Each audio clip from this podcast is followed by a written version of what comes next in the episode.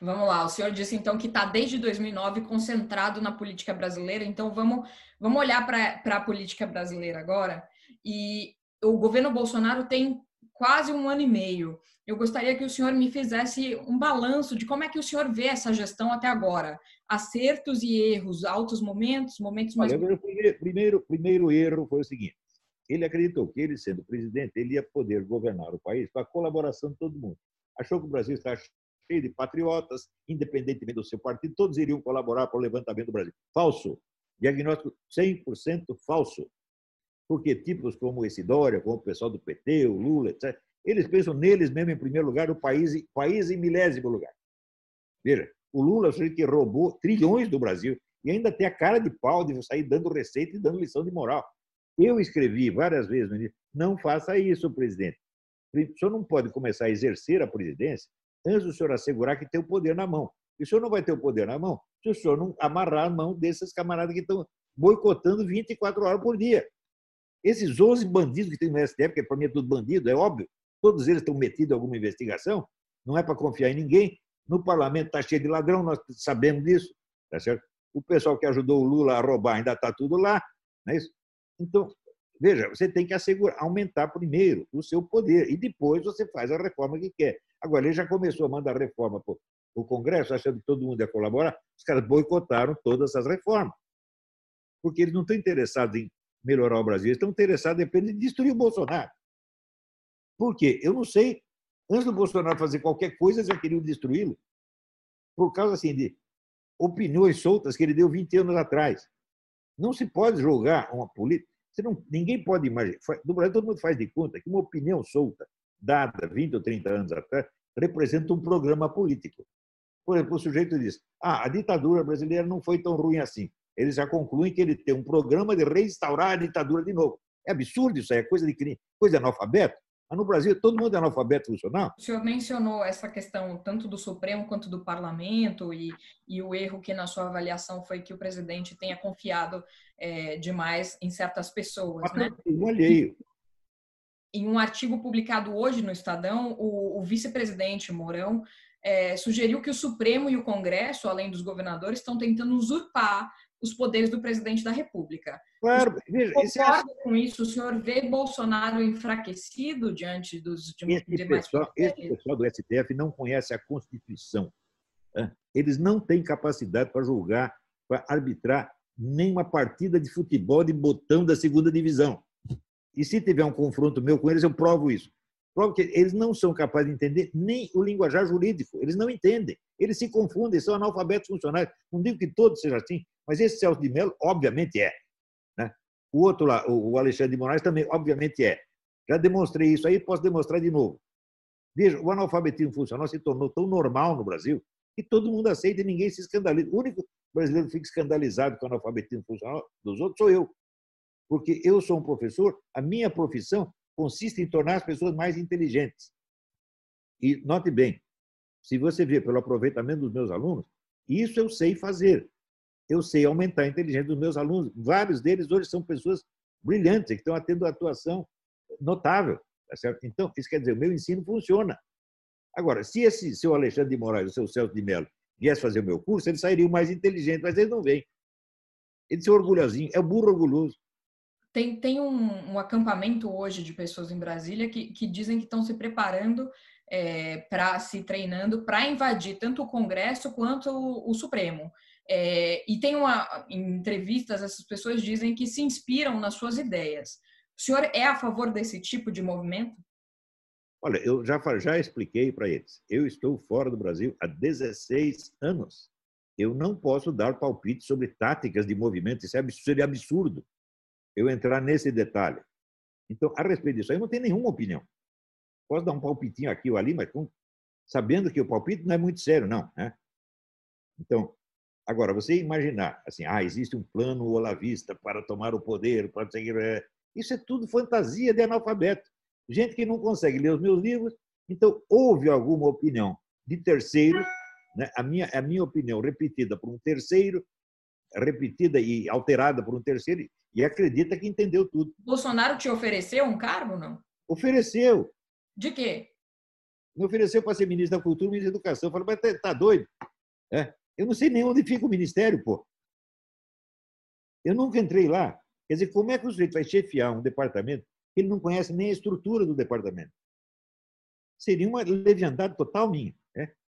E, além disso, ter que trabalhar no funcionalismo público, para mim, seria a morte. Eu sou um sujeito livre, eu vivo na minha casa, aqui eu faço o que eu quiser. Você está entendendo? Aqui dentro todo mundo gosta de mim, não tem problema aqui dentro. Né? Eu tenho uma família maravilhosa, todo mundo me adora, os netinhos me adoram. Né? Só tem uma que não gosta de mim, mas ela não foi nem criada por mim, foi criada por um casal de tio comunista. Então, eu nem sei o que se passa na cabeça dela. Né? Não sei, não quero saber. Ela pode dizer o que quiser, estou nem aí. Não fico bravo, não, mas não ligo.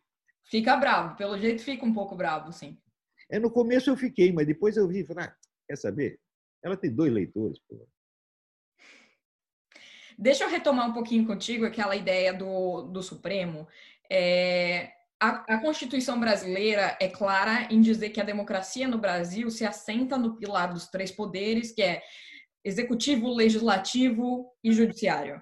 Sim. O Supremo é o bastião do judiciário.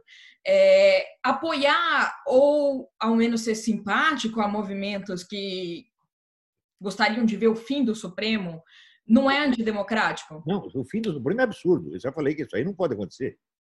É? Aliás, o que o senhor sugere em relação ao Supremo? Trocar juízes. Mas isso não é possível, porque trocar, é possível quando trocar, eles completam 70 anos. Trocar os picaretas? Não, dá para trocar sim, dá para fazer impeachment deles. Se o Senado tivesse um pingo de vergonha, já teria feito impeachment de vários. Né? Então é isso aí. A classe política corrompe a classe judiciária e vice-versa. Mas tem que ter um, um, um ponto de entrada onde a influência popular possa entrar, porque, veja, esses caras estão contra a população inteira. Por que, que o senhor diz isso? Vamos um pouco mais fundo nessa sua visão. Você veja, pega um juiz do Supremo e põe ele em qualquer restaurante para ver o que acontece.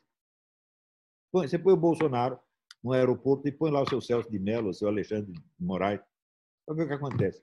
Um lado é só aplauso, carinho, etc. Do outro lado é só xingamento, filha ladrão, etc. Ué, mas, de uma certa maneira, isso até poderia ser esperado, porque um é político em busca de votos e o outro não, digamos assim. Não, não, não. não. Mas quais Lula, são os problemas Lula, reais do Supremo? O Lula também era um político em busca de votos. O seu Ciro Gomes também é político em busca de votos, o tratamento é o mesmo.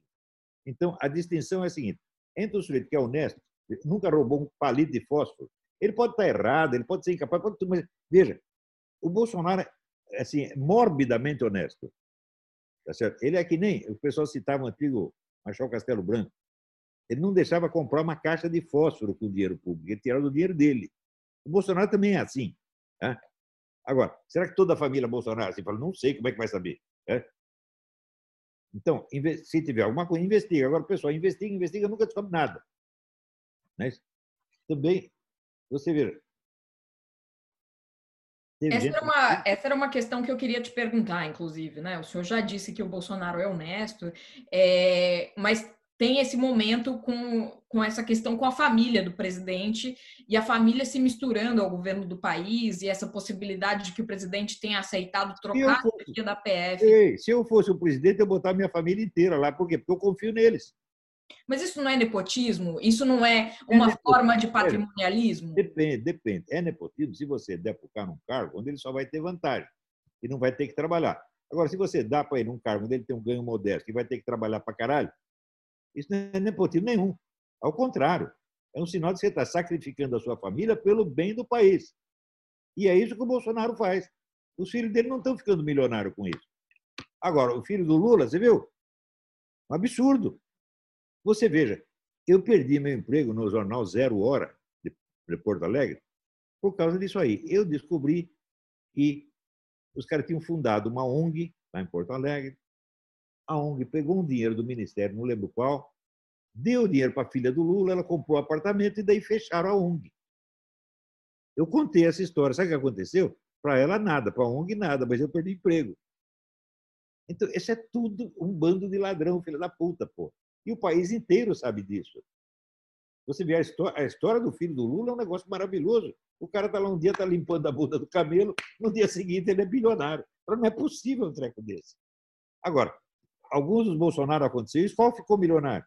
Nenhum.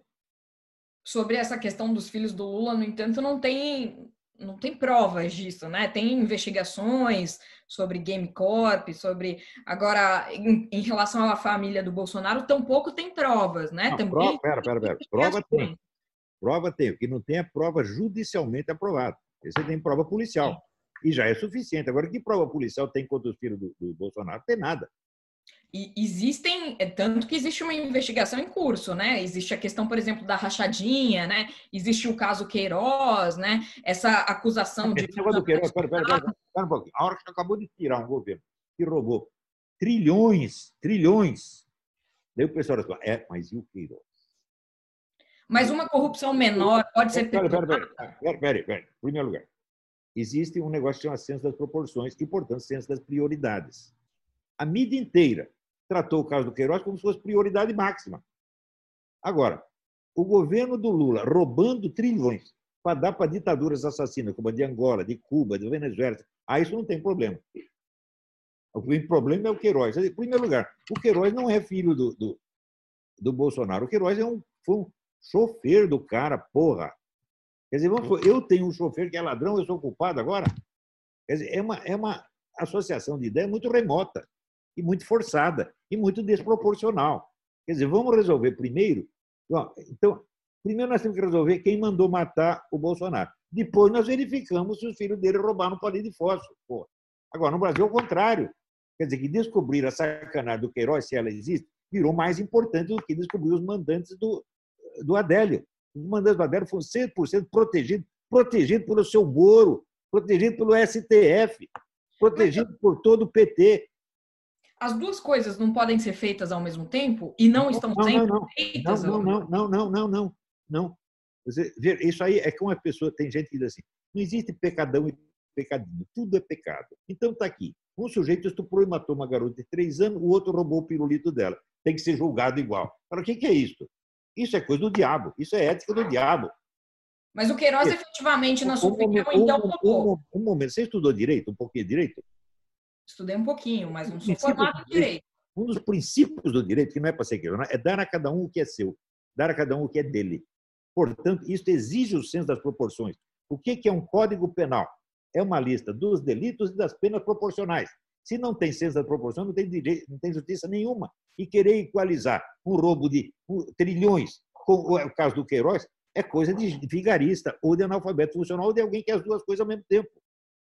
Bicho, eu estou no jornalismo faz 50 anos. O que eu ouvi de decadência da mente jornalística é um negócio absurdo, absurdo. Você comparar os... Me perdoa, mas ah, se, se as pessoas hoje sabem sobre o que aconteceu, por exemplo, na Petrobras, todo o caso Lava Jato, todas as acusações contra o PT, inclusive que resultaram em condenações, isso também se deve à imprensa que investigou e publicou, publicou amplamente. Então, em primeiro lugar, não existe essa questão de que a imprensa não foi em busca de informações sobre isso. A segunda um questão. um momento, um momento. Eu vi quando a imprensa começou a publicar. Tá? Você veja, em 1993, eu acompanhei várias CPIs. Veja, eu fui chamado por um diretor da Odebrecht que me disse o seguinte: então, nós temos, está tendo uma CPI, nós estamos sendo acusados de milhões de coisas, não estamos entendendo nada do que está acontecendo. Você vai lá, investiga e escreve um relatório para nós, um livro. Eu escrevi o livro, Aldebrecht nunca teve coragem de publicar. Né? Então, naquela época, o PT tem um sistema de informações mais vasto do que qualquer sistema de informação federal. Sistema chefiado pelo Zé Dirceu. Você vê o nível de informação que eles tinham, em certos casos que o deputado recebeu propina, eles sabiam até os números das cédulas. Eles tinham um sistema de infiltração no país inteiro. Tudo quanto é empresa estatal, empresa privada, tinha lá os, os olheiros petistas. É um negócio monstruoso. Com base nisso, eles criaram depois, mais tarde, o mensalão e o petrolão, porque eles tinham informação sobre todo mundo, eles dominavam todo mundo. Quando a mídia começou a noticiar isso, foi muitos anos mais tarde, quando a coisa já estava feita e não dava para esconder mais. Mas veja, quem escreveu sobre isso em 1993? Só eu. Só eu. Os outros esconderam tudo. Tudo, tudo. Olavo, mas em 93 eles nem estavam no poder para poder desviar o dinheiro. Claro que, Claro que estão. Você não precisa ter. Na prefeitura de São Paulo. Você Na não prefeitura precisa, de São Paulo não tem obra da Petrobras. você não precisa ter a- o, o cargo executivo na mão para você participar da sacanagem. Claro que não. Senão, o Brasil precisava ter 500 presidentes da República. Agora, minha segunda intervenção na sua lógica. Veja, veja, o serviço, o, o, o poder legislativo era fonte essencial de corrupção. Agora, você veja como era a mídia naquela época. Vou te contar. Ah, tem um sujeito, um contador do, do Congresso, da Câmara de Deputados, chamado Zé Carlos, não sei das quantas, e ele deu um depoimento dizendo o seguinte: olha, aqui dentro tinha dois esquemas de corrupção. O primeiro é das verbas sociais, que o deputado recebe uma verba social, ele finge que dá para uma entidade de caridade o dinheiro volta para o bolso dele. Isso eu sei por quê? Porque eu contabilizei tudo, era eu que distribuía esse dinheiro. Existe um outro esquema de corrupção que dizem que é das empreiteiras. Sobre este eu não sei nada, porque eu nunca participei. No dia seguinte, todos os jornais, sem exceção, publicaram manchete. Zé Carlos confirma a corrupção das empreiteiras. Todos os jornais. Isso está lá no relatório que eu escrevi. É claro que os jornais estavam fazendo isso para quê? Para achacar as empreiteiras. É óbvio. Tá? Então, ele tinha interesse na jogada. Então, a corrupção começou muito antes de a mídia anunciar. Por quê? Porque a mídia estava envolvida. né? O Globo estava envolvido, a Folha estava envolvida, todo mundo envolvido nisso. Então, a, a mídia que descobriu. A mídia não descobriu nada. Né? A mídia só ecoou tardiamente e de maneira seletiva. Por quê? Por exemplo, durante uma década, eles falavam de corrupção, mas não falavam da ligação da coisa com o Foro de São Paulo. Ora, o governo está roubando para dar dinheiro para as ditaduras comunistas, articulado com o Foro de São Paulo, combinado no Foro de São Paulo. É só você ler os documentos do Foro de São Paulo, está lá. Solidariedade com todos esses regimes. Né? Esconderam o Foro de São Paulo durante 10 anos. Veja, o Foro de São Paulo foi escondido pela mídia nacional durante 16 anos. Foi a maior fraude jornalística da história humana. E só eu gritando. Sabe o que acontecia? Eu perdi meu emprego na mídia. No fim, eu dou graças a Deus, me livrei dessas porcarias, comecei a dar meu curso, está muito melhor a vida agora. Né? Não estou reclamando de ter perdido emprego, não. Estou me queixando. Estou até agradecendo. Me livraram do Globo, me livraram da Folha de São Paulo, a Folha do São Paulo. Né? Não tem mais nada a ver com a mídia brasileira. Faço meu serviço por minha conta, estou ganhando mais e estou feliz. Eu, eu queria retomar a questão do, do Queiroz. É, o, o, Bolsonaro foi eleito com a bandeira da honestidade, do combate à corrupção. Que exista um caso como esse, em que esse chofer, que primeiramente foi. Você continua dando importância à coisa. Veja, eu não vou ligar para esse caso do Queiroz até que descubram quem mandou matar o presidente, porra. Eu posso terminar a pergunta? O das proporções é inerente à justiça. A mídia inteira está invertendo os senso das proporções para dar importância. Ah, o, Queiroz, o Adélio pode ter agido sozinho, mas o Queiroz nós não podemos deixar assim. Isso é perverter o senso da justiça. Isso é perverter a mente popular. E outra coisa, jornalistas são todos perversos de mente, então não tem condição de julgar moralmente nada. Porque se você não tem o senso das proporções, você não tem o senso da justiça, meu Deus do céu. Eu não estou fazendo nenhum julgamento moral. Queria só terminar a pergunta. É, o Queiroz. Me é... faz a pergunta sobre os mandantes do Adélio, primeiro. Você investigou? E não. o senhor? O senhor investigou? Claro. E qual é, qual é a sua investigação, então? Estou investigando desde o início.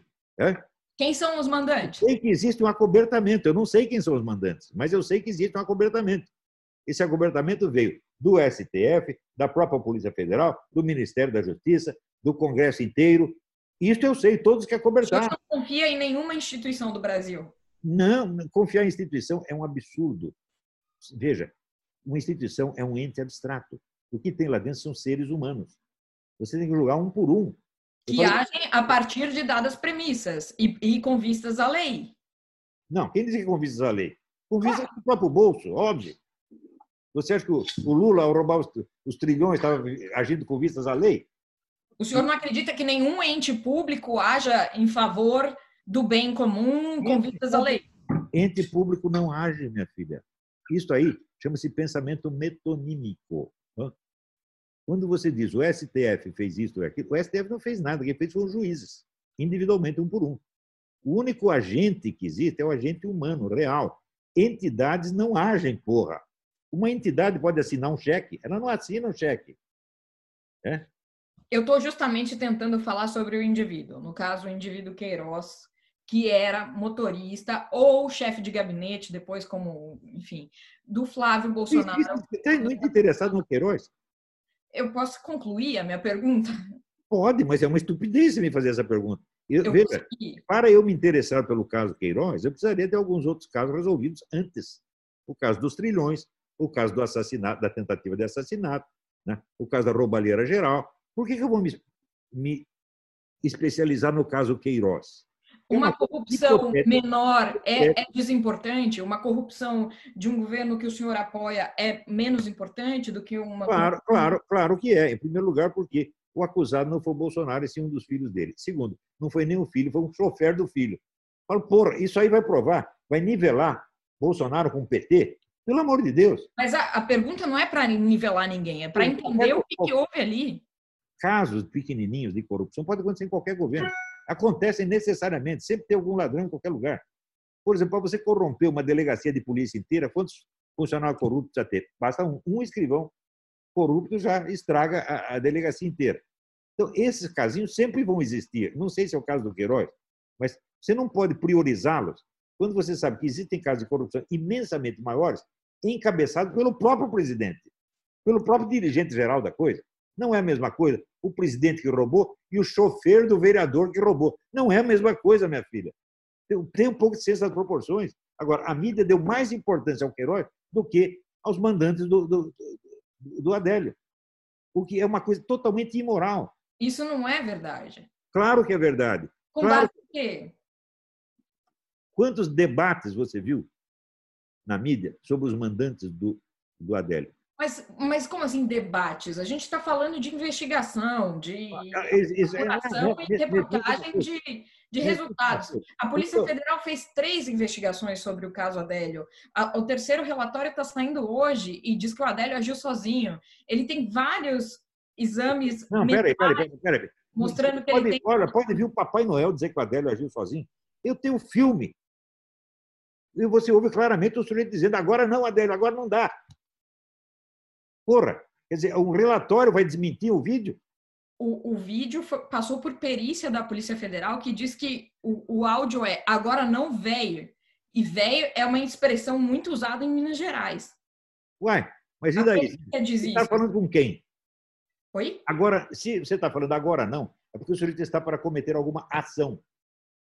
E se você dizer agora não, velho, quer dizer, a ação não é agora. Mas daqui qualquer pouco. coisa, era um monte de gente ali se pisando, não sei. Veja, isso é uma questão para não sabe. Se você né? não sabe, você não sabe. Você usa o seu não saber como prova de que o Ardélio agiu sozinho. Isso eu é uma vigarice. Ô, mulher, para com isso, pô. Não, mas eu não estou usando. O Ardélio agiu sozinho. Dizendo... A prova é que nós não temos prova. Tá é, tô, não, o que eu estou dizendo é que a Polícia Federal, que é a, a, o ente que investiga isso. A Polícia Federal estava sob os cuidados do seu Sérgio Moro. E o senhor Sérgio Moro, até anteontem, era um herói para o bolsonarismo. Para mim, nunca foi um herói. Nunca foi? Nunca foi. Qual que é a sua visão do senhor Sérgio Moro? Ele é apenas, ele é apenas um funcionário da justiça, um funcionário regularmente honesto, nada de excepcional. Cumpriu a obrigação dele, pronto, acabou. Isso não faz, não faz um herói. E por que o Bolsonaro dizia então que ele era um herói? Disse errado o Bolsonaro é um homem muito bom, ele vê, ele vê bondade e patriotismo em todo mundo. Até na, na, oposição toda, ele acha que os caras iam colaborar com as reformas que iam fazer o bem do Brasil. Ele está enganado. Eu acho que ele, como psicólogo, é muito ruim. Quer dizer, o sujeito está na cara dele, está dizendo: Ó, eu sou um vigarista, eu vou botar uma bomba aqui embaixo da sua cadeira para você morrer. E o Bolsonaro está lá afagando a cabeça do cara e achando que ele é bom. Do Moro, ele já sabia dessa sacanagem do Moro faz tempo, mas ele não quis acreditar essas reformas que ele mandou para lá, o Maia, ele confiou no, no nhonho, meu Deus do céu. Que sacanagens do Moro são essas? Não entendi. A que, que o senhor se refere? Você não viu o Moro quando mentiu nos últimos tempos, não? Quais são as mentiras do Moro? A primeira mentira, eu tenho aqui 15 anos de gravações. Chega lá, tem 15 dias. Né? Segundo, primeiro ele diz que o, o Bolsonaro inter, interveio ilegalmente na Polícia Federal. Depois ele disse: não acusei o presidente de crime nenhum. Porra, esse cara tá com treta. Agora, o, o Moro, ao sair, ao pedir demissão desse projeto em que, em tese, ele acreditava, e sair acusando o Bolsonaro de interferência Ele política... ser candidato a presidente, meu Deus do céu. Ele faz isso porque ele vai ser candidato à presidência? Claro, esse é o sonho da vida dele. Só que, que deu, errado, deu errado. Deu errado, porque todo mundo que tenta, vamos dizer, desmoralizar o Bolsonaro sai desmoralizado. Por quê? O Bolsonaro é inocente. Você pode chamar do que quiser, você pode chamar ele de burro, pode chamar ele de mau administrador, mas de ladrão, de sacanagem, você não vai conseguir. O senhor é um, é um crítico constante do presidente da Câmara, o Rodrigo Maia, até que o senhor acabou de citar, do. do... Não, não, não, não, não. Eu só faço umas piadinhas a respeito deles. Mas se eu vou perder meu tempo fazendo a crítica do Nhonho, pelo amor de Deus, o Nhonho é para mim objeto de piada. É Davi Alcolumbre, da classe política no geral. É, é. Político, né? Nhonho, tofunhonho, e sapunhonho. É, o que, que, o senhor acha agora de, de ver o Roberto Jefferson se tornando aí um porta-voz da defesa do governo Bolsonaro? Eu não sei, eu não sei é, é defender, se ele está defendendo o governo Bolsonaro. Ele está contando uma sacanagem que ele viu como ele fez no tempo do, das investigações, outras investigações. Ele é bom para isso. Ele ele está no meio de todo mundo, ele conhece todo mundo, ele sabe a sacanagem. Tá ele está contando isso aí. Quais são os motivos dele? Eu não tenho a menor ideia. Você veja, um testemunho é sempre valioso. Não importa as intenções subjetivas do sujeito. Você está entendendo? Sei lá, se um sujeito é, ele testemunha a meu favor num processo que eu estou inocente e ele testemunha a meu favor porque ele quer comer a minha mulher, isso não invalida o testemunho dele. Mas nem por isso eu vou deixar ele comer minha mulher, claro. Né? Mas veja, o Centrão está negociando uma série de cargos e já obteve uma série de cargos, né? Digamos mas, que o Centrão está comendo a mulher. Né? Muito bem. E veja, eu também achei no início, achei que esse negócio do Ministério 100% técnico, eu acho isso um exagero positivista. Foi um, um erro que já no tempo dos militares eles cometeram. Militares são de formação positivista positivista da filosofia do Augusto Comte. Augusto Comte era contra a política. Ele achava que tudo tinha que ser resolvido pela ciência e pela técnica. Então, um governo tem que nomear só ministros técnicos. Eu acredito que isso, em parte, é verdadeiro, mas não pode ser levado então, então a ferro e fogo. Tem que ter alguma negociação, não é possível. Mas eu não vou criticar o Bolsonaro por causa disso. Se ele agiu assim, ele agiu de boa fé. Eu não faria isso se estivesse no lugar dele. Se ele me perguntasse, eu diria, não, presidente, você faz um pouquinho de concessão, nomeia uns feiras aí para ter um pouco de apoio. Né? Senão eles vão te sacanear mais tarde, como de fato sacanearam. Eu teria dito isso, mas ele não me perguntou nada. Eu também. Veja, eu não faço questão de ter opinião sobre todas as coisas. Tenho opinião que eu só dou se a pessoa me pergunta. Né? Por exemplo. Então, então chegou a. Você acha que eu sou um filho da Se você me perguntar, eu digo. Se você não perguntar, eu não digo. Chegou a hora dele nomear uns filhos então? Não sei. Não. Ei, não sei, eu já acabei de dizer. Veja, você tem que pensar o seguinte: eu sou um filósofo. O filósofo é um sujeito que busca a integridade do pensamento, quer dizer, ele busca coerir os vários elementos do seu que ele tem conhecimento. Eu defino a filosofia como a, a unidade do conhecimento na unidade da consciência e vice-versa. Portanto, você tem que julgar uma coisa que eu disse em função de outra que eu também disse. E de acordo com a hierarquia, quais são os princípios gerais e da onde vai deduzindo então, a fidelidade ao conjunto é maior nas, nos princípios mais gerais e menor nos detalhes. Isso é óbvio, né? Agora, eu acabei de dizer o seguinte: eu não estou qualificado para dar instrução tática a ninguém no Brasil, porque eu estou longe daí há 16 anos, meu Deus do céu. Eu posso fazer análises estratégicas gerais, mas entrar no detalhe, o que nós vamos fazer agora? Nós vamos fazer uma passeata aqui, vamos bater no seu fulano, vamos... não posso dar palpite nisso. Seria total irresponsabilidade. É isso? Eu, às vezes, posso dizer alguma coisa irresponsável. No calor da hora, a gente diz muita besteira. Tá Mas se eu estiver no pleno, pleno uso do meu, eh, da minha razão, eu não vou fazer isso. Os militares eles ocupam cada vez mais espaço no governo Bolsonaro, né? É, como é que o senhor vê isso? Eu vejo que, em parte, isso é bom. Por quê? Porque eles não são desonestos, eles não são ladrões. E muitos deles são patriotas de verdade.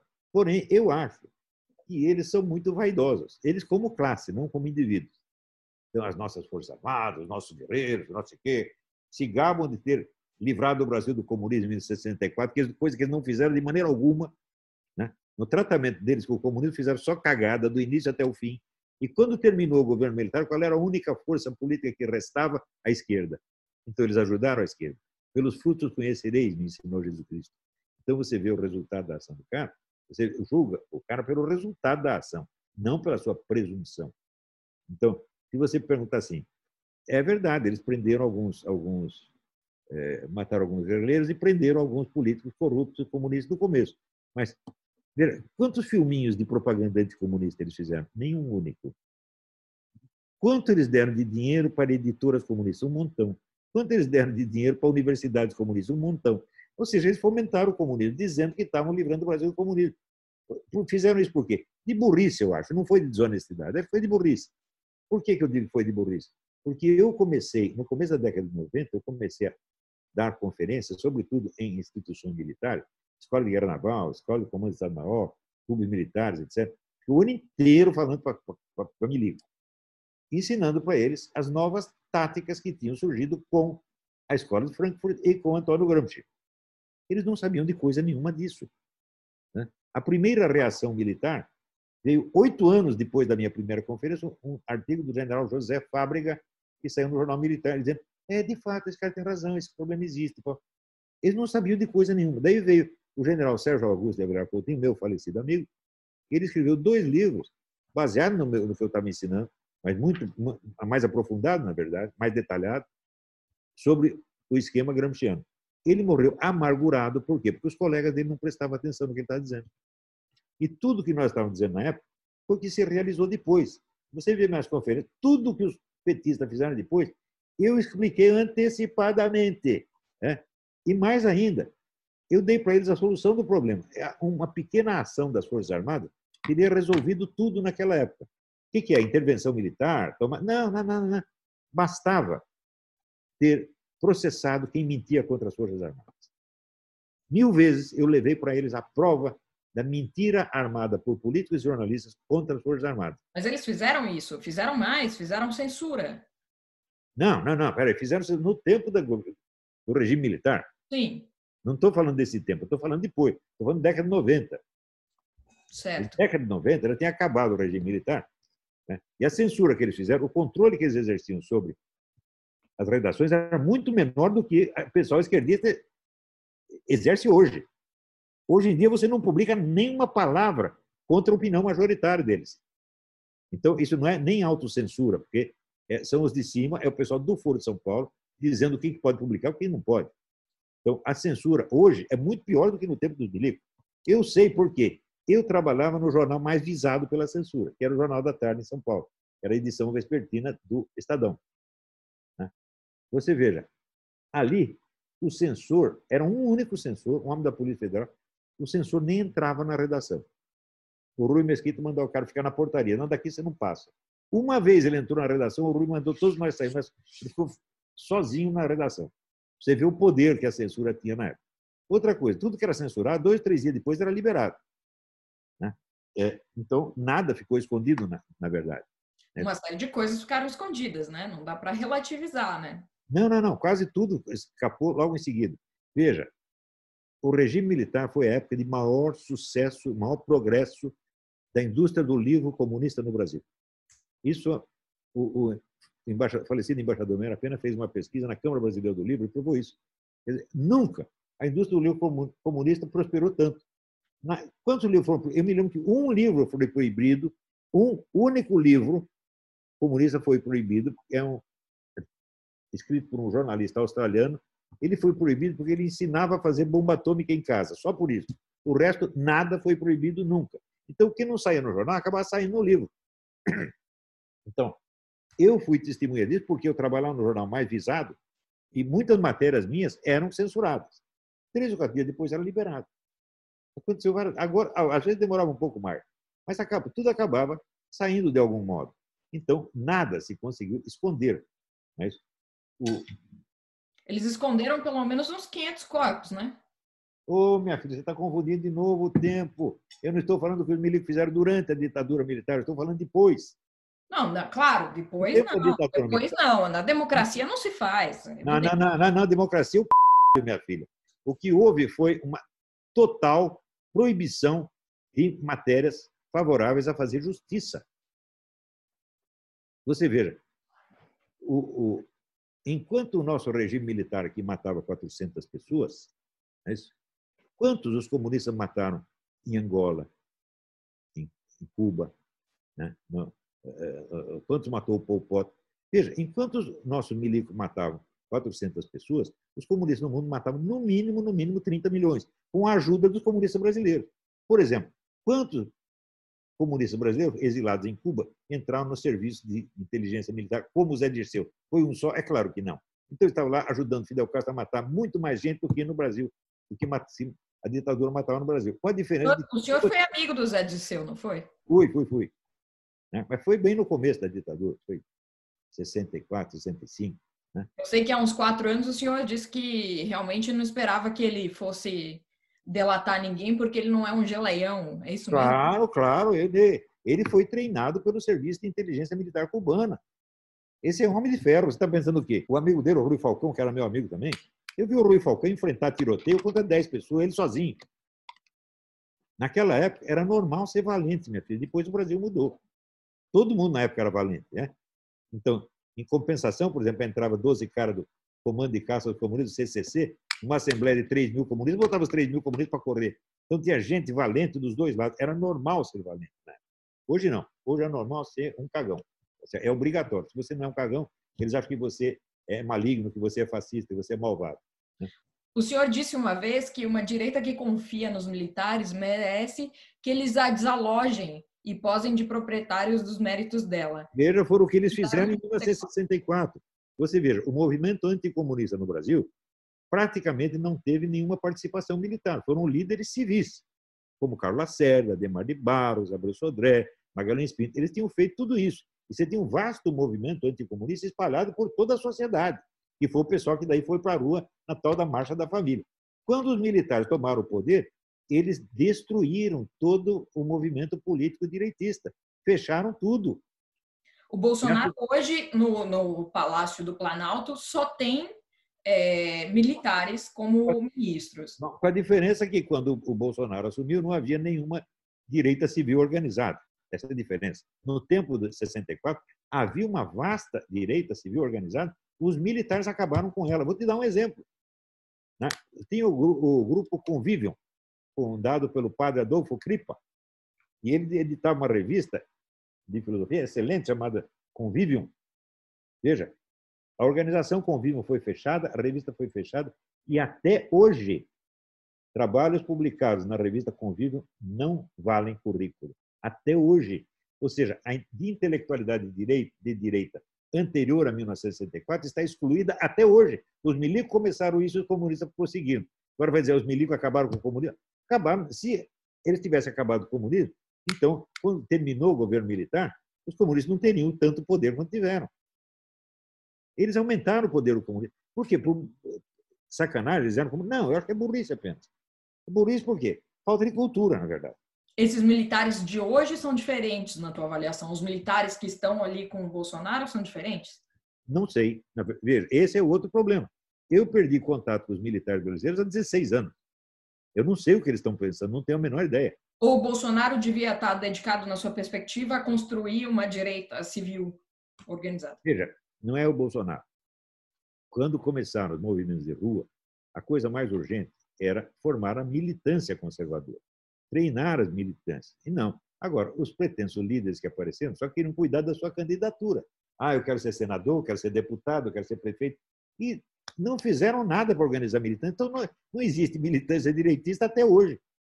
E quando aparece alguém tentando formar uma militância direitista, a mídia inteira os acusa de querer implantar uma ditadura. Você vê, desgastaram o Inter que implantar ditadura. Você está louca, né? Mas, mas sugerir invadir o Supremo não é um ato antidemocrático? Não, não, não. Não é, não é antidemocrático invadir não, o Supremo? Não, não, não. Você acha que o pronunciamento. A partir das premissas da Constituição Federal, sim. Veja, a Constituição Federal não define democracia. A, claro, sim. a Constituição Federal é um documento de merda no qual até um sujeito enfiou vários artigos sem comunicar à Assembleia. Aqui é uma porcaria de Constituição, cheia de contradições, cheia de absurdidades, como, por exemplo, dizer que o brasileiro tem direito à saúde. Como direito à saúde? Você não pode assegurar o direito à saúde, você pode assegurar o, direito... é contra o SUS? Você pode assegurar o direito ao tratamento médico, não à saúde. Sim. Mas é o pensamento metonímico. Né? Você, tá, você pega a finalidade e descreve ela como se ela fosse o ato. Isso é pensamento de criança, tá entendendo? Não se escreve assim. As pessoas não dominam a linguagem jurídica, meu Deus do céu. Eles não sabem escrever, não sabem se explicar. E a, a nossa Constituição está cheia dessas coisas. Agora, no, nos pontos onde ela diz alguma coisa séria, ela simplesmente não é cumprida. Por exemplo, a, a, a nossa, nossa legislação eleitoral proíbe que qualquer partido tenha ligações com entidades estrangeiras. Está cheio de, de entidades, todo mundo sabe que pertencem ao Foro de São Paulo, que estão comprometidos com o Foro de São Paulo. Algum juiz tentou fechar isso aí? Algum jornalista escreveu isso para o público? Alguém na Folha, no Globo, escreveu? Só eu escrevi. Agora, se a gente for nessa perspectiva, o próprio Eduardo Bolsonaro é filiado a uma organização internacional de direita, né? Qual organização? Ah, a organização em que, inclusive, ele teve aqui em Washington recentemente para a assembleia dessa conferência de. Não, não, não, não, não. Peraí, um momento, um momento, peraí, peraí, peraí. Você está falando do. Como é que chama esse negócio? O CEPAC. O CEPAC não é uma organização. O CEPAC não é uma organização, o CEPAC é um acontecimento. O sujeito participar de um acontecimento, participar de um congresso, não quer dizer que ele é membro da organização. Mas ele organiza no Brasil. Bom, mas se for assim, o foro é também um acontecimento, não? Não, não, não, não, não. O foro, pera. O foro é uma organização permanente. Né? O foro tem grupos de trabalho toda semana, em várias capitais. É uma organização permanente à qual os membros estão subordinados, eles assinam solidariamente todas as decisões, eles estão obrigados por essas decisões. No CEPAC, alguém. Eu participei do CEPAC, alguém me obrigou a assinar algum compromisso? Nada. Você vai lá e assiste, você gosta, gostou, gostou, não gostou, não gostou. Quer dizer, no nível de comprometimento não é o mesmo. Agora, no Brasil, você fala, ah, eles têm o Foro São Paulo, mas aqui tem o CEPAC. Dá a impressão que é a mesma coisa. Isso aqui que é? Analfabetismo funcional. A pessoa não sabe distinguir uma coisa da outra. Veja, mas o, o, Foro de São Paulo, fosse ele tão poderoso, não, a gente não teria tido essa derrocada é, absoluta da, das esquerdas, que inclusive estavam no poder, né? As esquerdas foram varridas do poder com o Foro de São Paulo em tese no seu auge, né? Então é, é uma organização das mais mambembes. Não, não é, a organização não é mambembe, ela teve, tinha um poder extraordinário, chegou a dominar 12 países da, da América Latina. Você acha que uma organização coitadinha elege 12 presidentes assim, sem mais nem menos? Não, de maneira alguma. Ah, outra coisa, o Foro de São Paulo é tão poderoso que até hoje ele não é mencionado nas investigações. Ele está a salvo. Mexem com dinheiro, mexem com corrupção. Foro de São Paulo não se mexe. Até hoje tem isso. Ele é protegido pelos membros do STF, é protegido pelo Congresso, é protegido pela mídia inteira, até hoje. Então, é claro que ele perdeu. Perdeu o quê? Perdeu a presidência. Isso quer dizer que ele perdeu a participação dele no funcionalismo público? Não. Perdeu a dominação que ele tem sobre as universidades? Não. Perdeu a dominação que ele tem sobre a mídia? Não. Perdeu a dominação que tem no Congresso, na Câmara de Deputados e Senado? Não. Ele continua tendo todo este poder. E este é o problema. A grande cagada que eu acho do Bolsonaro não ter visto isso. Ele não tem ideia do tamanho do seu inimigo. Ele agiu como se todo mundo ficasse bonzinho. Agora nós vamos ter bons planos para corrigir a economia brasileira, fazer o Brasil progredir e todo mundo vai aprovar. Claro que não vai aprovar nada. É claro que vão só te boicotar. Não foi por falta de aviso, eu disse para ele. Primeiro de tudo, se você tem um cargo, cargo não é poder. Cargo significa que você tem apenas o direito ao poder, mas não quer dizer que você o possui ainda. Então você tem que conquistar. Agora que você conquistou o cargo, você tem que conquistar o poder. Você o, senhor acha que, o senhor acha que ele está em risco de, correr, de, de sofrer um impeachment? Não, ele está em risco de sofrer impeachment, levar um tiro na cabeça, levar uma facada de se ferrar 24 horas por dia desde que ele chegou lá. Esse homem é um mártir, tá entendendo? Ele está se oferecendo para ser assassinado. E os caras querem assassinar. Eles não vão perdoar nada que ele faça. Se descobrir assim, ah, o, o Carlos Bolsonaro nas, na escola primária roubou um chiclete, eles vão acusar disso aí. Eles não têm senso das proporções, meu Deus. A eliminação do senso das proporções é a eliminação do senso da justiça. E você está fazendo, você está fazendo isso. Você e todos os seus colegas brasileiros. Não é, não é que você tenha má intenção, você nunca pensou no assunto. Ah, o, seu, o seu pensamento, o senhor diz que a cultura precede a política claro, é, claro. em termos de importância na formação dos valores da sociedade. É, e o senhor é, é, sempre defendeu que se a direita não ajudar a moldar a cultura da sociedade, ela não vai ter chances políticas, eleitorais de estabelecer a sua agenda, ela, né? Ela não quiser, não hoje, hoje... primeiro, ela vai ajudar a corromper mais ainda. Você verá quanto vagabundo picareta saiu de dentro da direita que elegeu o Bolsonaro. É, é, o, é o Auschwitz, é, é o Dória, é, é, né, é o Lobostão, é todo mundo. De onde eles vieram? Da direita, porra. E qual é o problema? Eles estão opinando sobre assuntos que estão infinitamente acima da capacidade deles. Eles não tentam se qualificar para falar das coisas. a opinião deles é sacrossanta. Agora, a minha opinião, minha opinião não vale nada. Se eu souber a coisa, eu digo como ela é não é opinião. Se eu não souber, eu digo, não sei. E se eu estou no meio caminho, eu digo, olha, eu vou dizer, mas é apenas uma opinião. E a minha opinião não é mais séria que a de ninguém. Hoje, hoje a gente tem no, na Secretaria de Cultura, que parece um cargo-chave para isso que o senhor é, pensa, é, a Regina Duarte. Como é que o senhor avalia essa, o trabalho dela? Olha, eu não avalio nada. Eu tinha uma boa imagem dela, mas parece que não está funcionando. Mas veja, quando o presidente me perguntou o que você acha da Regina Duarte, eu falei, acho que é uma boa pessoa. Mas eu sou a pessoa menos qualificada, menos qualificada para indicar pessoa para qualquer cargo. Por quê? Porque eu estou longe daí faz 16 anos. Mas o senhor indicou, né? O senhor indicou ainda. Ele, ele pediu opinião, eu dei. Mas não quer dizer que ele está obrigado a seguir. Ele podia perguntar para a pessoa que está mais informada. Veja, eu indiquei o Vélez Rodrigues. Por quê? Eu conheci o Vélez Rodrigues de livros que ele escreveu 15 ou 20 anos atrás. Chegou lá, fez cagada. Essa mulher também. Eu conheci algumas opiniões dela também de vários anos atrás. Julguei pelo que eu sabia. Eu não estou atualizado com esses detalhes da vida brasileira. Eu acompanho a vida brasileira no seu esquema geral, de, nível assim, sociopolítico, socioeconômico ou sociopsicológico. Mais detalhado do que isso eu não posso, eu não sou adivinho. O senhor acha que a Regina fez cagada? Já começou a fazer na mesma hora. Você chama a pessoa do PSOL para ficar lá dentro. Não se faz isso aí. O ministro da Educação, o Abraham Weintraub, o, o Abraham Weintraub foi, foi aluno no seu curso de filosofia, né? E foi, foi uma indicação do senhor. E uma das decisões mais polêmicas dele foi, foi não foi indicação foi minha. O Weintraub não foi um momento. O Weintraub não foi indicação minha. Né? E não foi, foi sabendo, indicação. Não sei de quem, não tenho a menor ideia. Depois dele ter sido indicado. seu aluno. Depois que ele foi indicado, é que eu descobri que ele entrou no meu curso. Não sei se entrou antes ou depois, mas ele é aluno há pouco tempo. E eu não poderia ter indicado porque nada sabia a respeito dele. Mas eu acho que é uma boa pessoa. É, uma, uma das decisões dele foi contingenciar essa verba para universidades federais, né?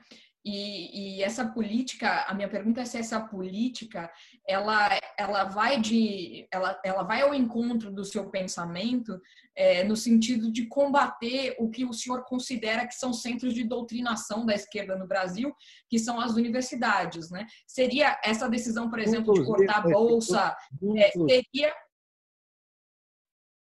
Nunca eu usei essa expressão de doutrinação. Pode, pode. Seria é, uma decisão deliberada dessa guerra cultural contra a esquerda que o senhor acha que tem que ser travada? Não sei qual é a intenção dele, também não sei se funciona ou não funciona, mas uma coisa eu sei. Eu sei que entre 35% e 50% dos formandos das nossas universidades são analfabetos funcionais e que as universidades que fazem isso são entidades criminosas que deveriam ser fechadas, porque isso aí é estelionato. Você prometer formação superior a um sujeito e fazer dele um analfabeto funcional é estelionato.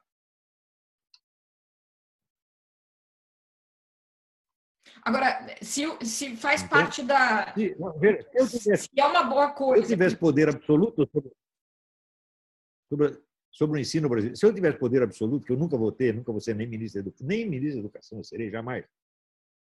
Mas digamos que eu fosse imperador do Brasil e tivesse autoridade total sobre o ensino, eu fecharia metade dessas universidades, pelo menos, e responsabilizaria criminalmente os seus dirigentes. Por todo esse desastre. Não só no ensino superior, mas, veja, no ensino médio, os nossos alunos tiram sistematicamente os últimos lugares nos testes internacionais. Então, esses ministros da educação deveriam estar todos na cadeia, porque é tudo vigarice, é tudo promessa não cumprida. Cobra para fazer um negócio e não faz. O que é isso aí? Isso é estelionato. Então, não há educação no Brasil, nem superior, nem média. Não há educação nenhuma. O único educador que tem no Brasil sou eu, porque eu educo as pessoas. Eu não finjo que vou educar para tornar eles mais imbecis. Todos os meus alunos progridem, todos ficam mais inteligentes, mais capazes. Isso, disso eu tenho muito orgulho, meu e deles. Agora, quem mais está fazendo isso no Brasil? Nada. Nem educação estatal, nem educação privada. É tudo picaretagem, gente.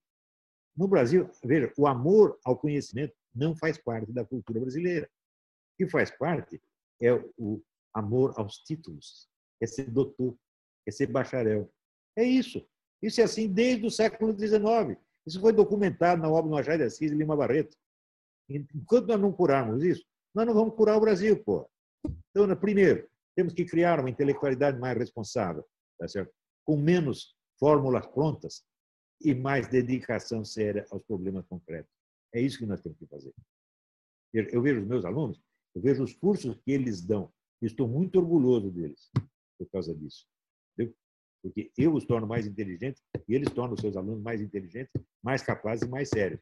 Mas não tem nenhuma universidade fazendo isso no Brasil.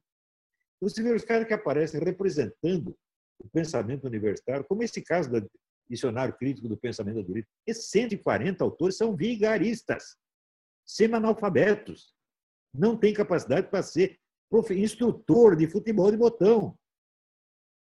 Isso, veja, todas as vezes que eu tive debate com gente universitária, foi uma vergonha para eles.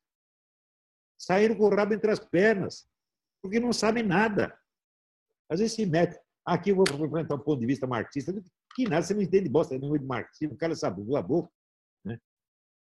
Outro dia eu fiz um videozinho, né? É, cursinho breve de marxismo, minha atenção aqui é. Né? A Manuela Dado.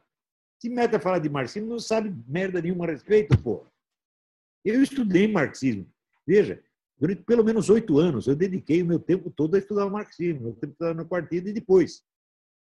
Eu li tudo que havia para ler, quase tudo. Depois, diminuir o ritmo da leitura, de modo que as novidades que aparecem no pensamento marxista eu não conheço todas, mas conheço algumas, as principais. O suficiente para eu ter na minha mente a história do desenvolvimento da ideologia marxista e das suas mudanças, coisa que o pessoal não tem. Esse pessoal da direita também acredita que marxismo é uma ideologia. Ideologia é uma pinóia, meu filho, isso é uma cultura inteira. Dentro dela tem 200 ideologias diferentes. Os caras não sabem nem isso.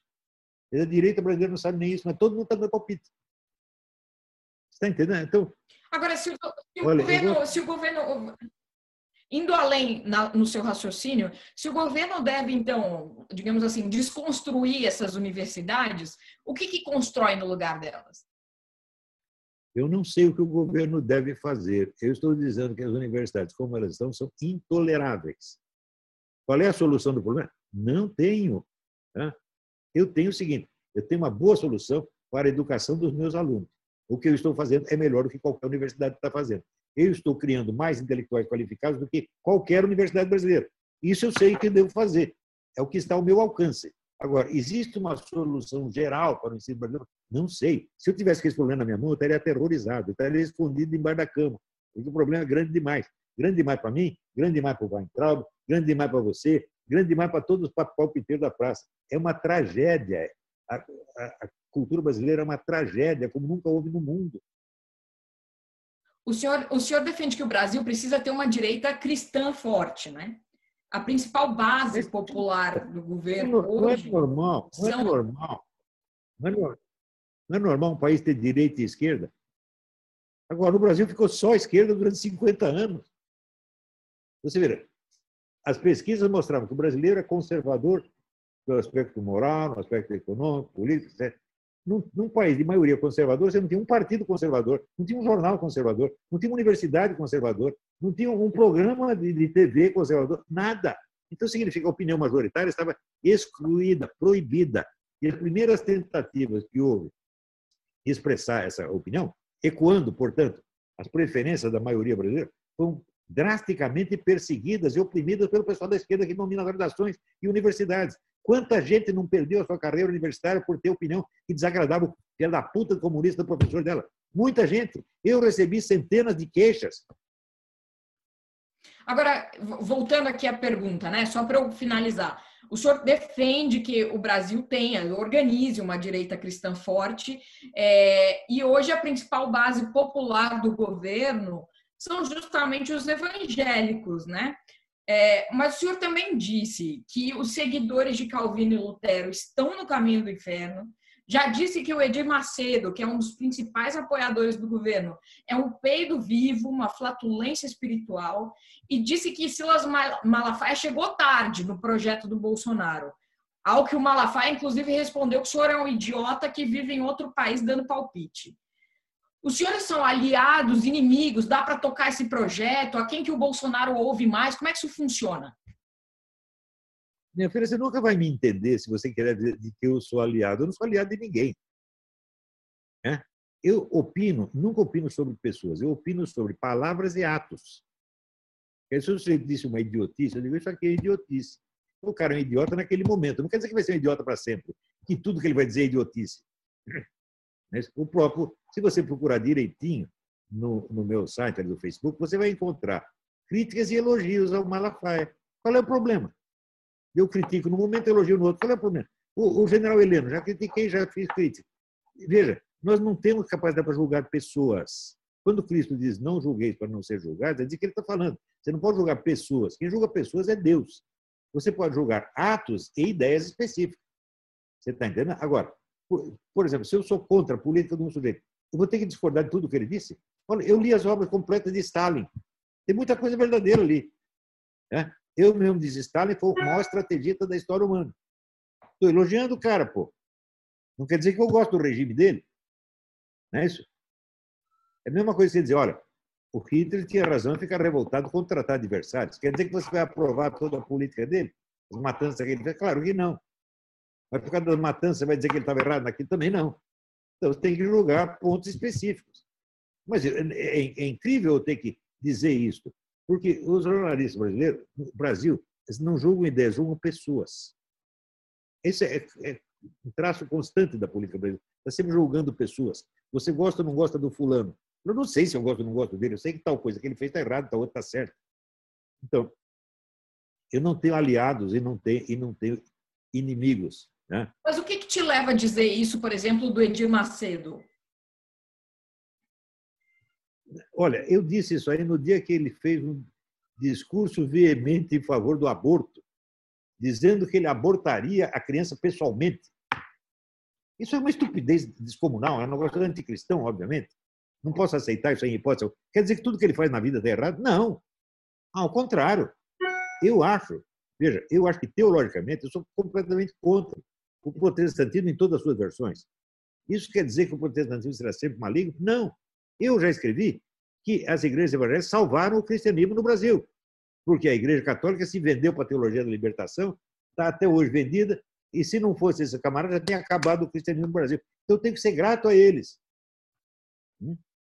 E acho que se eles continuarem apegados até o fim às doutrinas Lutero e Calvino, eles vão para o inferno. Mas eu espero que eles não façam isso. Porque se eles vamos dizer, se eles se convertem no último momento, eles são salvos. E ainda vão receber o prêmio por todo o bem que fizeram. Jesus não despreza nenhum ato bom que você faça, mesmo que você seja um cara totalmente errado. Então, veja, eu não sou como os nossos jornalistas opinadores. Eles opinam tudo em bloco, tá entendendo? É, se ele não gosta de um cara, então tudo que o cara faz está errado. Ele fala contra pessoas. Eu nunca fiz isso na minha vida. E com o Bispo Macedo eu fiz uma piada, gente. Porra, você precisa ver, piada é uma coisa, opinião séria é outra. Né? Eu disse que. É, eu chamo que é o falso profeta. Não é o falso profeta, é o falso merda. Ele finge que é um merda, mas nem isso consegue ser. É piada, evidentemente. Então, Mesmo se ele me processasse, eu dizer, não, isso aí chama-se ânimos jocando, você fez uma piada. Quer dizer, não é um julgamento sério sobre o cara. Agora, o pessoal não sabe nem distinguir, ele não sabe distinguir entre piada, uh, opinião ocasional e doutrina. Eles não sabem. Então, você quer saber minha doutrina? Lê meus livros. Pô. Eu li sobre Descartes, eu li sobre Maquiavel, eu li sobre Aristóteles, você vai entender minhas doutrinas. E daí o você senhor vai tem muitos seguidores na, nas redes sociais, o senhor é uma persona pública nas redes, e isso explica o impacto das suas palavras, né? Bem, mas você vê, quem está autorizado a interpretar o meu pensamento? Só quem estudou o meu pensamento. Os outros dão apenas opiniões pessoais, que pode ser certo ou errado, mas eu não vou julgar uma por uma. Não dá. Você acha que eu vou poder corrigir opiniões de milhares de pessoas? Olha, sabe quantos seguidores eu tenho? 900 mil, meu Deus do céu. Como é que eu posso ler as opiniões de 900 mil pessoas? Não dá. Mas o senhor não ignora que as suas opiniões têm um efeito praticamente imediato, por exemplo, no próprio governo Bolsonaro, né? O senhor não ignora, por exemplo, que o general Mourão ficou muito aborrecido com algumas opiniões do senhor, por exemplo. O general Mourão, às vezes eu falei bem dele e falei mal também. Misturou as duas coisas. Ou será que ele só lê a crítica que eu fiz? Quando eu, ontem mesmo eu elogiei. No começo eu elogiei, depois falei mal, depois voltei. Por quê? Porque eu não julgo pessoas, gente. Agora, por um efeito metonímico, quer dizer, você é, pega um ato errado do sujeito e você o designa com o nome da pessoa. Não quer dizer que a pessoa inteira está errada. Claro que não. Mas será que eu preciso explicar isso? Se você conhecesse a minha filosofia, você saberia que é assim. Mas é impossível que todas as pessoas conheçam a sua filosofia, né? Ah, então, é, tomam é, o valor das suas palavras. Então, por que, que dão palpite? Ninguém é obrigado a dar palpite. Mas não é palpite, as pessoas estão tomando para si o peso das palavras que o senhor disse. Concordaram com alguma coisa que eu disse, o que não faz delas minhas seguidoras. Você verá, a palavra seguidor tem um sentido disciplinar, tem um sentido no YouTube. YouTube quer dizer apenas pessoa que leem diariamente o que você escreve, esse é o seguidor. Mas é um, esse é um, é, vamos dizer, é um engano é, semântico. Seguidor é uma pessoa que conhece as ideias do outro e as obedece, na medida da sua possibilidade. Então, seguidor nesse sentido, só os meus alunos podem ser, os outros não podem. São apenas a pressão. Mas veja, o próprio presidente não foi seu aluno, mas era um seguidor. Não, é um seguidor no sentido do YouTube. Ele não pode ser meu discípulo porque ele não estudou a minha obra. Ele leu uma coisinha aqui, outra. Ele não representa o meu pensamento. Claro que ele pode pegar uma sugestão minha e seguir, tem outra não. Tem sugestões minhas que ele seguiu, tem outras que ele não seguiu. Você está entendendo? Quais foram? Mas, olha, Quais foram elas? É, não lembro agora. Mas, é, ah, por exemplo, quando eu recomendei o, o Ernesto Araújo para ser ministro, ele aceitou, por exemplo. É, e esse eu recomendei mesmo, porque me parece um cara competente, está provando até hoje que é competente. É, mas em outros casos, indicar o Vélez foi uma cagada, indicar a Regina foi mais cagada ainda. Peço desculpa. Né? Então, errar humano est. Então. Agora, é, vamos falar então do Ernesto. O senhor chegou a dizer logo no começo do, do governo, ou na verdade logo antes da, é, do governo assumir e tal, no período em que é, indicou o Ernesto, que ele teria que tomar é, decisões mais pragmáticas, né? E, e no entanto, é absolutamente Sim, inevitável. Mas, no entanto, o comportamento dele tem sido bastante ideológico, né? E tem, e tem gerado muita crítica, inclusive, não né? Não existe essa diferença, né? Pragmático, para mim, é ideológico. É a mesma coisa. O pragmatismo é um. Não, mas então me explica. Porque, porque aí é uma, uma, é uma. No Brasil, quando se fala pragmático, quer dizer, o senhor está privilegiando o interesse financeiro imediato e não uma política de longo prazo. Quer dizer isso. Mas isso é uma opção ideológica. Veja, política sem ideologia é futebol sem bola. Esse pessoal que tenta ser técnico e não, não ideológico, é tudo besteira. É gente que nunca estudou nada. Em política, tudo é ideologia do princípio ao fim. É então, não existe essa, ah, ele foi mais pragmático. Não, esse pragmatismo é uma ideologia, é uma opção ideológica. Quer dizer, o senhor fazia críticas ao PT justamente por isso, por esse comportamento ideológico não, no, nas relações exteriores. Eu não critiquei o PT por ser ideológico, critiquei o PT porque a ideologia dele estava errada. Não por ter uma ideologia. Tem que ter uma ideologia, mas o cara, em nome de uma ideologia, ele fica idiota, aí não pode. Agora, então vamos lá. A China é hoje o nosso maior parceiro comercial e também o maior produtor de insumos de saúde. O Brasil já vive, querendo ou não, reflexos da pandemia e da recessão que o próprio governo já projeta em, em 5%. Né? É, o senhor tem sido ferrenho opositor da China e chama o coronavírus de vírus chinês. Entrar nessa tô, briga com a China ajuda em quê? Estou dizendo apenas o óbvio. Dizendo apenas o óbvio. O vírus é chinês mesmo. Agora, eu acho, já expliquei, leia as minhas postagens, né? eu já disse que eu não acho justo a elite ocidental ficar criticando o governo chinês. Por quê? Porque o governo chinês, com esse negócio do coronavírus, deu a essa elite ocidental o pretexto perfeito para implantar a ditadura, o controle social total, era o que eles queriam. Então, o, veja, o Xi Jinping está fazendo mal para nós, para o povão, mas para a elite está sendo uma maravilha. O Jorge Soros, né? para o, o Bill Gates, para toda essa turma dos bancos, a turma do Bilderberg, eles deviam agradecer, deviam dar um dinheiro para o Xi Jinping, meu Deus do céu. Mas essas pessoas não estão no poder. Quem está no poder é o Trump, é o Boris Johnson. Não, não, não. Ao é contrário. Está no poder, ele está na presidência, não está no poder. Leia um livro do sociólogo, aliás, esquerdista americano chamado Charles Wright Mills. O livro chama-se A Elite do Poder, do Power Elite. É um livro dos anos 70, é um clássico. Ora, quem não leu esse livro não sabe fazer análise política. Porque ele diz, vamos, a pergunta dele é a seguinte, quem manda mesmo nesta porcaria? Estados Unidos. Daí ele chega à conclusão de que os cargos eletivos são só uma fração mínima do poder. O que, que, é poder? Poder é ser obedecido. Né? Pergunta para mim: quem tem mais pessoas obedientes? Um canal de televisão o presidente da República? Qualquer canal de televisão ganha longe. O canal de televisão determina até as emoções íntimas das pessoas.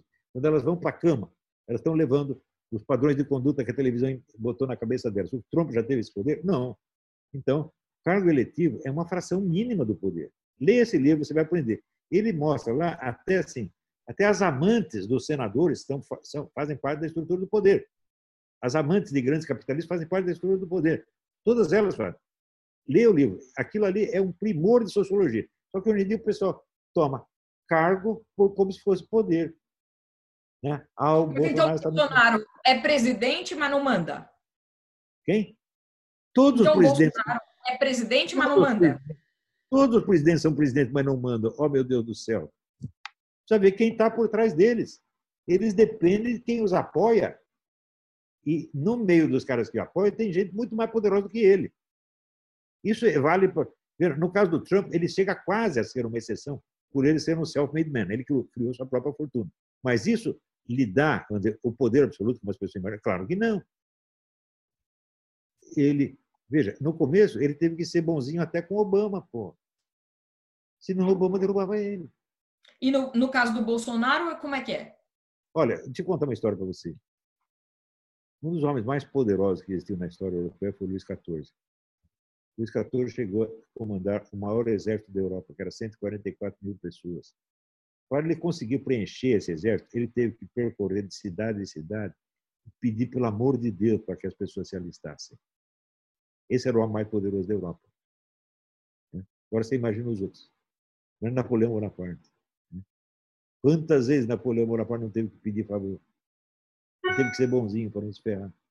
É, é tudo é muito relativo. Então, agora, pensa, veja, a presidência da República é um cargo, não um poder. Se o sujeito tem o cargo, então significa que ele tem um excelente meio para ele conseguir o poder, mas não tem o poder ainda. O poder não é o nome do seu cargo. O poder é quantas pessoas te obedecem e até que ponto elas te obedecem. Então, você vê, houve casos, por exemplo, se você vê Napoleão Bonaparte, né, a massa popular maciçamente obedecia a Napoleão Bonaparte, mas obedeceu o tempo todo, não. Quando não quis obedecer mais, o homem caiu do cavalo. Bolsonaro é pouco obedecido? Eu não sei medir exatamente, mas eu vejo que as medidas que ele queria tomar, todo o plano de governo dele, Os caras estão boicotando ponto por ponto. Ele não consegue impor as coisas que ele quer. Claro, a, a, a, briga não foi decidida ainda. Não sabemos que lado vai ganhar essa porcaria. Mas ainda está em disputa. Eu, se eu fosse ele, coisa que eu jamais serei, nem seria, então nos primeiros meses de governo eu trataria de amarrar as mãos dos meus inimigos, antes de tudo. Antes de qualquer coisa. Por quê? Porque daí eu asseguro que eu tenho nas mãos o mínimo de poder necessário para fazer o que eu quero fazer. E como se faz isso? Ah, eu não posso contar. Existem milhões de, milhões de meios de você obter o poder. Um deles é a dominação psicológica que você tem sobre as pessoas. Né? Esse, esse é talvez como o principal. Se como se faz essa dominação psicológica? Como é, como é, como é? Entendi. Como é que não se entendi. faz essa dominação psicológica? Ah, isso aí precisaria de dar todo um curso de psicologia. Mas hoje em dia existem meios para isso. É um assunto muito bem estudado hoje. Por exemplo, você estudar as obras do Kurt Lewin, que foi o grande psicólogo social, engenheiro, engenheiro psicológico do mundo, ele está lá dando um monte de truque de como você dominar a cabeça das pessoas. Agora, no Brasil, as pessoas sobem na vida sem ter sequer estudado isso. Então, chega lá qualquer Jorge Soros ou qualquer sargento do Serviço de Inteligência Chinês, chega lá e manda nelas. O, nosso o Bolsonaro também certamente não estudou isso, né? Pois é, este é o ponto. Este é o ponto. Está faltando conhecimento, gente. Né? O ah, Bolsonaro é despreparado? É despreparado para estar tá Todos despreparados. Todos despreparados. Eu nunca disse que o Bolsonaro é o cara mais preparado. Eu disse que ele é o homem mais honesto e mais sincero. E isto lhe dá uma força espetacular, porque o povo, o povão confia nele. Isso já é uma coisa, mas o povão não tem poder de ação. Tem poder relativo, um poder de intimidação, por assim dizer, mas isso é o máximo. Eu não sei como isso vai acabar, não tenho a menor ideia. Leia o Jardim das Aflições, tá, muita coisa está explicada lá. O, o senhor, é, só retomando a China, o senhor acha que faz sentido entrar nessa briga com a China? A gente vai ganhar alguma coisa com isso? Não, não, nós estamos brigar com a China, nós estamos lascados. Esta é a realidade. Agora, isso é o seguinte: os negócios com a China vão nos trazer vantagem? Não. E nós podemos brigar com a China? Também não. Qual é a solução? Não sei. Mas se eu estivesse no governo, eu estaria pensando nisso 24 horas por dia. Talvez até achasse alguma solução. E aí, o meu segundo ponto é o seguinte: é, o governo Bolsonaro investiu muito na aproximação com Donald Trump que agora está vendo a reeleição talvez ir por água abaixo por conta da recessão e da pandemia. Que efeitos teria sobre o governo Bolsonaro se os democratas vencerem? Os democratas não vão. Ah, com o Joe Biden candidato, não ganha mais nem, nem para vereador em São Tomé das Letras. Não tem perigo. O Trump vai ganhar de novo. O que deveria fazer o Bolsonaro diante dessa situação? Não tenho a menor ideia. Mas uma coisa básica é o seguinte: se existe alguma chance de algum remédio cruzar isso aí, esse remédio tem que ser distribuído para todo mundo imediatamente. E sabe-se que a tal da cloroquina só funciona se for administrada na primeira fase. Se passar um dia ou dois. Mas veja, hoje, por exemplo, o CDC aqui nos Estados Unidos não recomenda a cloroquina. Isso já foi abandonado, inclusive pelo Trump, que lançou a ideia, né? Porque a cloroquina dá efeitos cardíacos muito graves. E não necessariamente resolve o problema. Os estudos estão mostrando. Um momento, um momento. Isso foi provado que acontece depois da primeira fase. A Folha, outro dia, publicou uma matéria. Cloroquina não funciona e produz resultados.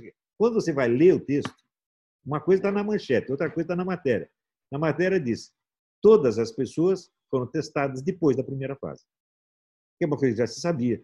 Na cloroquina, você dá nos primeiros dois dias, ou não dê mais é perigoso. Né? Mas se você não tem nem teste, por exemplo, no Brasil não há nem teste para testar alguém que esteja nos primeiros dois dias, Olavo. É isso que eu estou falando. É, esse é um problema, de fato é um problema, mas e daí? Então não há uma solução. A e solução você... da cloroquina não é uma solução. É uma solução. Ainda admitindo que se você ministrasse nos dois primeiros dias, o que eu nunca vi nenhum estudo nesse sentido.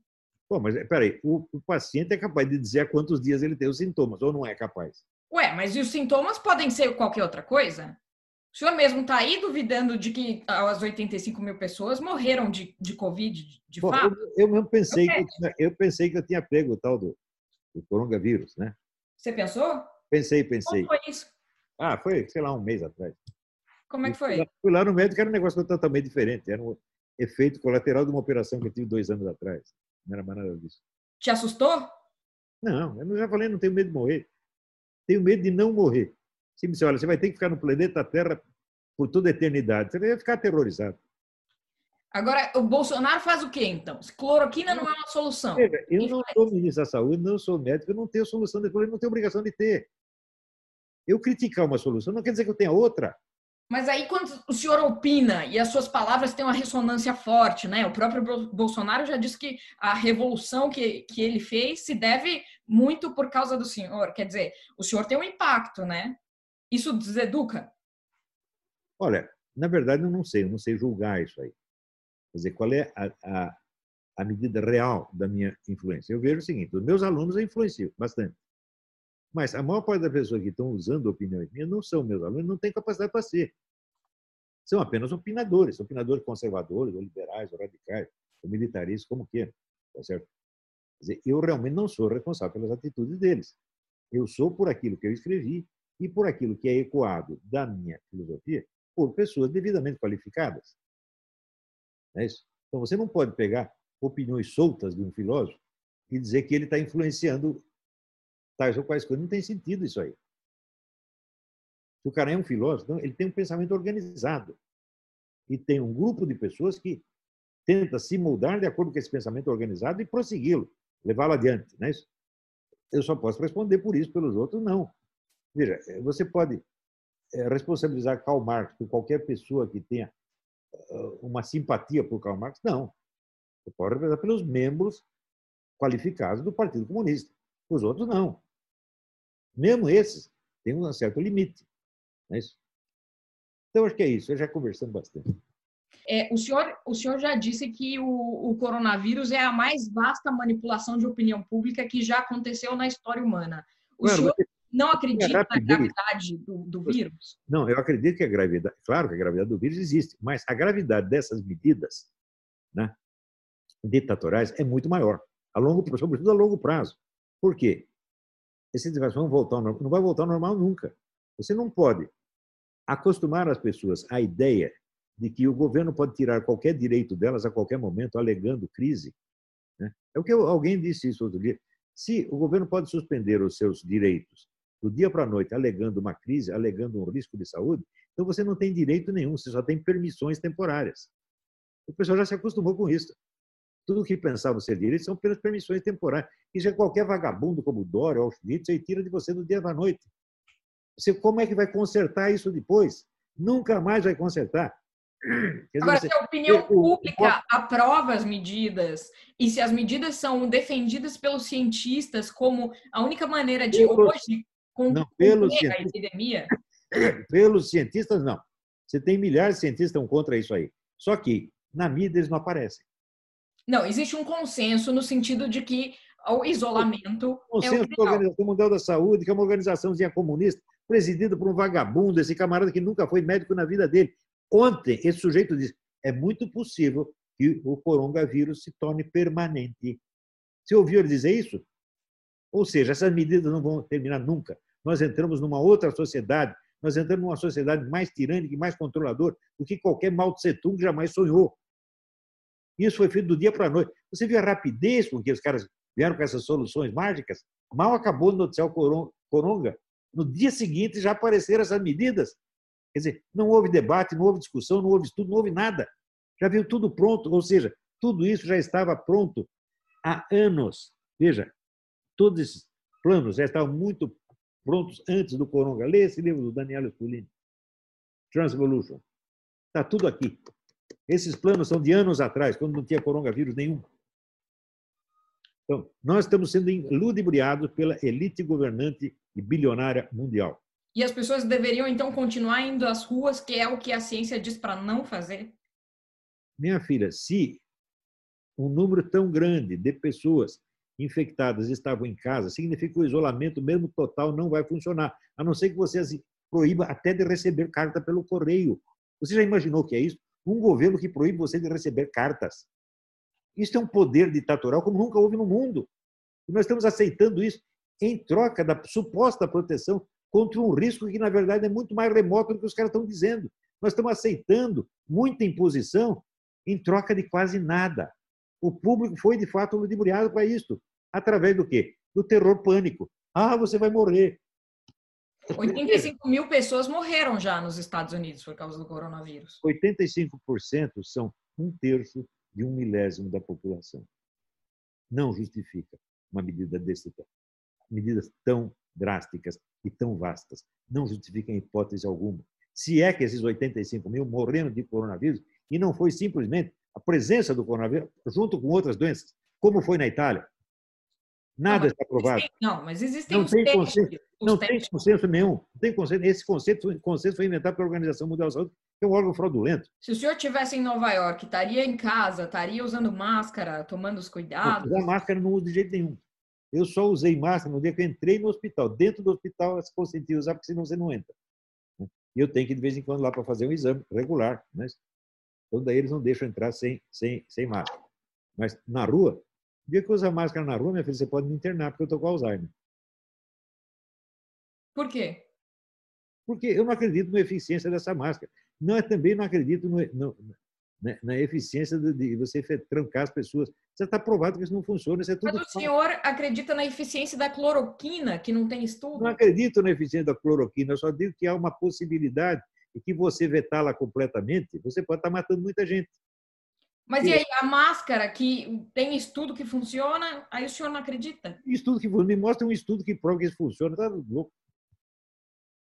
Tem, tem graus de eficiência, a depender do material, inclusive.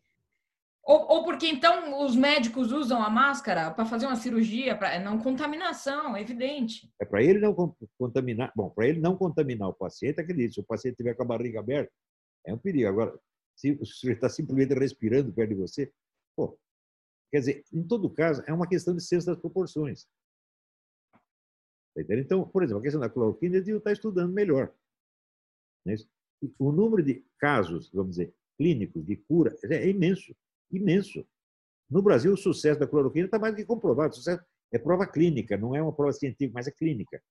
Ora, eu fui editor da revista médica, eu sei o quanto isso pesa. Você sabe que até hoje você não tem nenhuma prova científica da eficácia é, de, de, remédio para dor de cabeça. Né? E, no entanto, eles funcionam. Prova clínica significa alguma coisa em medicina. Porque Sim, medicina... Mas, mas, exatamente, mas o, as, os periódicos não... científicos estão dizendo que não há prova clínica. Não, prova clínica no Brasil é mais que abundante. No o Brasil número, ainda, imagina. O número de pessoas que foram curadas por isso é imenso. Mas Por cloroquina, não é verdade. Algum jornal publica, não publica. Você só acredita em jornal, mulher. É? Agora, você ouve, veja os sites que são favoráveis ao presidente, os dados que eles publicam. E por que, que esses dados são verdadeiros, Olavo? Os dados de sites pró Bolsonaro são verdadeiros? Não tem nenhum interesse financeiro nem político nisso, são apenas. Claro que tem interesse político, no mínimo. Não, são cidadãos comuns, não é deputado, não é senador, não é, não é empresário, não é nada, porra. A imprensa, a imprensa profissional tem, tem, um método, trabalha com isso. A imprensa profissional, tem métodos que aprendeu com a KGB, tem métodos de mentir. Eu isso nunca você... fiz nenhum curso da KGB. Minha filha, você não precisa fazer porque você é criada num ambiente já dominado. Se você conseguir sair desse ambiente um pouquinho, você vai começar a entender. Por exemplo, qual livro você leu sobre as técnicas da KGB? Cite um. Não, não li livros. Não, então você não sabe nada sobre o que a KGB está fazendo. Minha filha, a KGB foi a maior organização de qualquer tipo que já existiu no mundo. Se você pegar assim, a igreja, sou uma igreja católica com a maçonaria, com, com, o FBI é menor do que a KGB. Isso não é brincadeira, não é brincadeira. O senhor pensa algum dia voltar ao Brasil? De jeito nenhum. Nem para visitar? Não, estou velho demais para isso. Por quê? Veja, você. Eu saí do Brasil para ajudar o Brasil. Como assim? Me inspirei numa sentença do Lenin. Ele diz: as revoluções se fazem do exterior. Tudo que eu tentei fazer no Brasil deu errado. Eu saí para cá, começou a dar tudo certo. Eu obtive essa imensa audiência que eu tenho hoje, obtive aqui, com o meu programa, com meus artigos. Então, Tá certo, Lenin estava certo. Lenin também passou a maior parte do tempo fora da Rússia, ele não é idiota. Né?